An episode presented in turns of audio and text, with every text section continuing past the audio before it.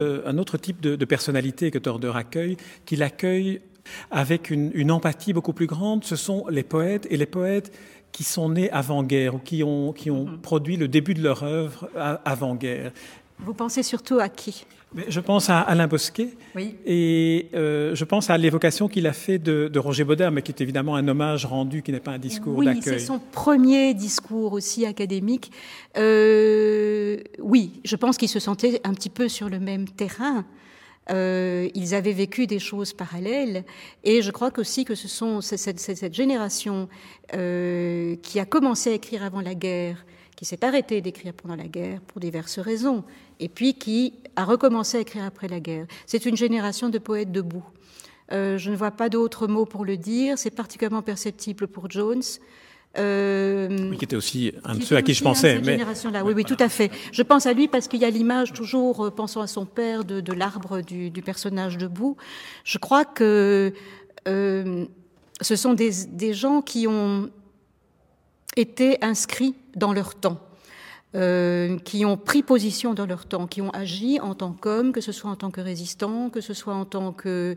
Euh, oui, de, cette manière-là, ont pris position par rapport à leur temps, tout en étant poète. Donc c'est une poésie inscrite très très fort dans la vie. Et euh, c'est peut-être le, plus marquant, c'est peut-être pour Bosquet parce qu'il a écrit à ce sujet. Il a écrit des livres sur sa conception de la poésie et parce que son destin est tout à fait exceptionnel. Bodard, c'est un être brûlant. Ça, c'est évident. Et puis alors, il y avait cette volonté d'accueillir les poètes autour de lui. Euh, c'est quelqu'un qui, avait... Euh, quand, si je dois penser à un élément pour définir Bodard, c'est évidemment le feu. C'est quelque chose d'absolument superbe. Et je pense que Jean, qui lui-même a une expression, Jean Dorder, qui a une expression plus retenue dans sa façon d'écrire, est tout aussi puissant quand on lit, sa poésie, ça c'est évident. On ne la voit pas sinon à travers le discours de, Charles Bertin, qui est d'ailleurs remarquablement fait, mais quand on lit toute la poésie de Jean Dorder, l'œuvre n'est pas énorme, mais d'une intensité très très très forte aussi. Donc je pense effectivement qu'il a une particulière empathie pour ces poètes-là. Une autre caractéristique de, Jean Torder est qu'il est, vous l'avez dit, il a été un des très grands critiques, un des très grands analystes de, mhm. l'activité littéraire. Et euh, j'aimerais vous, vous sonder sur la, part qu'il y a de critique littéraire dans le, travail euh, particulier de cette table d'écriture de discours chez Jean Torder. Je vais dire qu'il y a cette ce dont j'ai déjà parlé, c'est-à-dire cette forme d'objectivité, euh, ça c'est très très difficile. Parce que l'exercice de style est très particulier. Il faut en même temps rendre hommage, évoquer la vie, l'œuvre, l'entrelacement de l'une et de l'autre, et tout cela dans un élan euh, d'amitié. Mais je crois que personne qui n'était, quelqu'un qui n'aurait pas été critique littéraire, n'aurait pas pu analyser chaque œuvre de cette manière-là. D'abord en la situant dans son contexte, en la travaillant sur le plan de la sonorité, en la travaillant sur le plan de, euh, l'idée à faire passer, euh, je crois, et, du réalisme par rapport au, contexte historique. Euh, je peux parler de cela relativement à mon aise parce que ma mère était critique littéraire aussi. Je pense que cette façon d'aller à la rencontre de la personne en même temps que de l'œuvre, ça c'est typiquement, euh, c'est typique d'un journaliste à mon sens. Et alors, il y a quand même une vie dans ces discours qui est propre au journalisme. Il y a des moments où la plume est une plume de journaliste. Ça, j'en suis convaincue, tant dans la critique que dans le. C'est peut-être plus soigné, forcément, c'est plus léché, j'imagine, même si ces articles étaient remarquablement écrits. Dans les écrivains qui ont, qui ont été accueillis par, euh, par Jean Torder, figurent d'une part ses contemporains ou ses aînés, mais alors euh, figurent aussi ceux qu'il a, qu'il a accueillis parmi les écrivains nés, soit juste avant la Deuxième Guerre mondiale, soit juste après.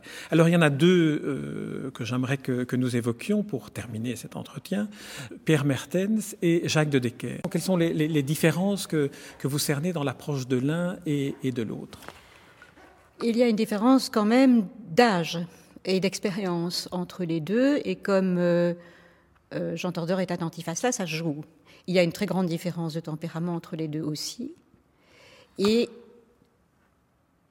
il y a, oui, il y a quand même un point commun entre les deux, sur lequel euh, Jean Torder insiste et où ces deux écrivains se rejoignent, c'est la présence du théâtre.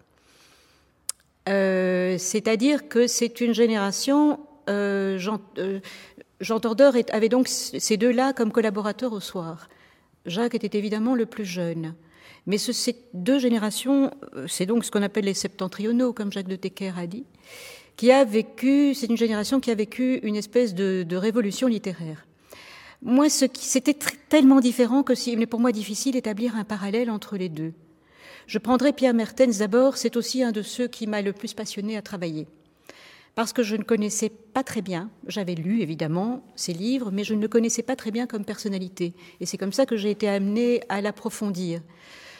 Euh, je chercherai le point commun peut-être aussi du point de vue de l'Allemagne. Euh, C'est-à-dire, j'ai été frappée par le fait que, travaillant Gottfried Benn, ayant une bourse pour aller à Berlin, euh, Pierre Mertens a été très attentif à cette question de la guerre. Mais la grosse différence, à mon avis, c'est que Pierre Mertens est autant un juriste, euh, ce sur quoi d'ailleurs insiste, euh, je pense, si mes souvenirs sont bons, Jean Tordeur, euh, qu'il a travaillé énormément pour les droits de l'homme et qu'il a un tempérament absolument volcanique. Et donc que les œuvres de Pierre Mertens sont tout à fait inscrites dans leur temps, comme le sont d'ailleurs les œuvres de Jacques de Decker, mais sur un terrain beaucoup plus sensuel, beaucoup plus violent, beaucoup plus vigoureux et beaucoup plus reportage sur le terrain. Euh, tous ces romans, c'est absolument le cas. Cependant, là où j'ai trouvé des points communs auxquels je ne m'attendais pas, c'est l'intérêt, par exemple, qu'il prend pour Kafka. Euh, c'est l'intérêt qu'il prend pour le théâtre. C'est une extrême sensibilité, toujours autour du théâtre-poème, que j'ai retrouvé chez Jacques de Decker.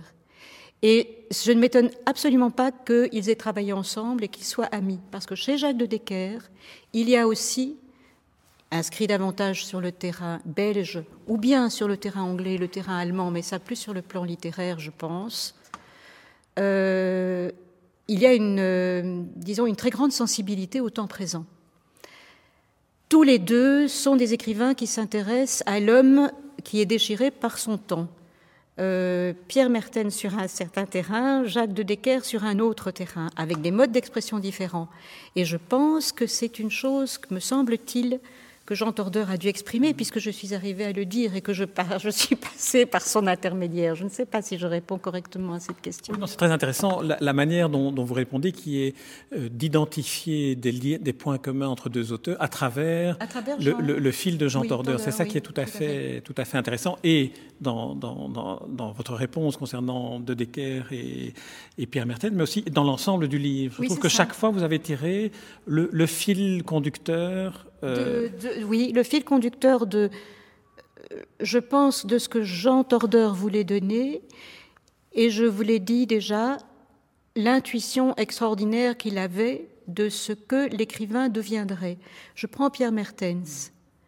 Il avait, il n'y avait pas encore eu la fameuse affaire, euh, ou bien c'était concernant une paix euh, royale, mais il y avait déjà quelque chose. Euh, Il a été, par exemple, très attentif au personnage du médecin, Gottfried Benn, Jean Torder, lorsqu'il a travaillé l'œuvre de, de, Mertens pour la présenter. Eh bien, après, dans ce que Mertens a écrit sur lui-même, sur son œuvre, tout cela se retrouvait.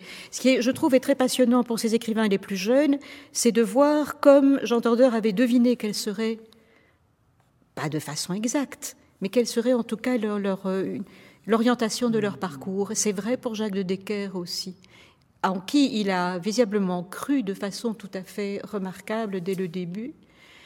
Et euh, oui, je, ne vois pas d'autre chose à dire à ce sujet.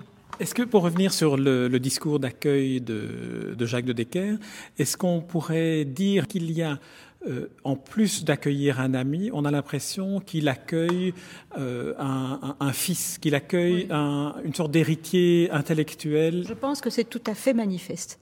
Je pense que c'est tout à fait manifeste, en tout cas pour qui les connaît. Je ne sais pas, mais il dit oui, qu'il les a suivis, euh, qu'il a suivi ses débuts, qu'il l'a accueilli au soir. Il dit aussi, il fait allusion à, aux problèmes de santé qu'il a eu, et il y a une affection euh, assez paternelle, effectivement, tout à fait. Tout à fait. Euh, avec en même temps, euh, c'est son confrère et euh, c'est c'est un dialogue. Mais c'est vrai qu'il y a ce sentiment-là, sans aucun doute. Oui, oui. Quel est le, le fil conducteur dont, dont, vous parliez au cours de l'entretien? Il m'avait dit, euh, effectivement, parce que j'envoyais les notes, hein, parce que comme je ne suis pas du tout académicienne et que c'était dans le fond un travail de qu'on avait décidé tous ensemble, c'est, je vous dis, cette ligne de conduite par rapport à la compréhension de l'homme, le théâtre et les langues germaniques. De Decker dit d'ailleurs, et je pense que j'ai retrouvé cette citation dans, dans, dans, une de vos notes, qu'il est en permanence un traducteur. Quoi qu'il fasse, quoi qu'il fasse, il traduit. En fait, c'est ça que je cherchais. C'est traducteur. Traducteur, c'est comme ça qu'il a adapté des pièces. Euh, on est toujours un traducteur. Hein. De toute façon, un musicien qui joue, interprète, est un traducteur. Et n'allons pas dire que ça euh, trahit. Euh, c'est pas vrai. C'est un accès à. Qu'est-ce qui nous empêche d'aller voir après l'œuvre originelle hein? Tout à fait. Et alors l'œuvre originale ici, euh, là vous me donnez une, une manière de, de, de conclure. L'œuvre originale à laquelle on doit revenir, c'est bien évidemment euh, les discours ah, oui. de Jean Tordeur, mais surtout parce que je pense que dans ce livre, il y a deux livres dans un, l'appareil de notes que vous avez mis en regard de, de chacun des discours, qui est un travail magnifique à la fois d'érudition, mais d'érudition un peu à la manière de Jacques de Decker. En lisant, on a l'impression que lisant, le lecteur connaît beaucoup de choses. Et en, en, en y prenant énormément de, plaisir, parce qu'en fait, euh, ça a été une, grande joie de faire ce travail. Une joie amicale, mais une joie de, de découverte et d'envie d'aller plus loin, ça c'est certain. C'est un privilège d'avoir pu faire cela et j'en suis très heureuse. en tout cas, c'est un bonheur et un plaisir partagé euh, et que j'espère que oui, cet entretien va, va, permettre d'élargir à beaucoup d'autres lecteurs et de Jean Tordeur et de Marie-Ange Bernard qui a réuni, présenté et annoté excellemment les, les textes. Merci beaucoup Marie-Ange Bernard. C'est moi qui vous remercie.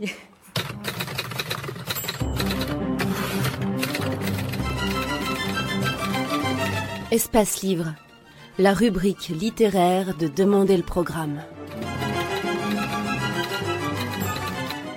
Les rencontres d'Edmond Morel.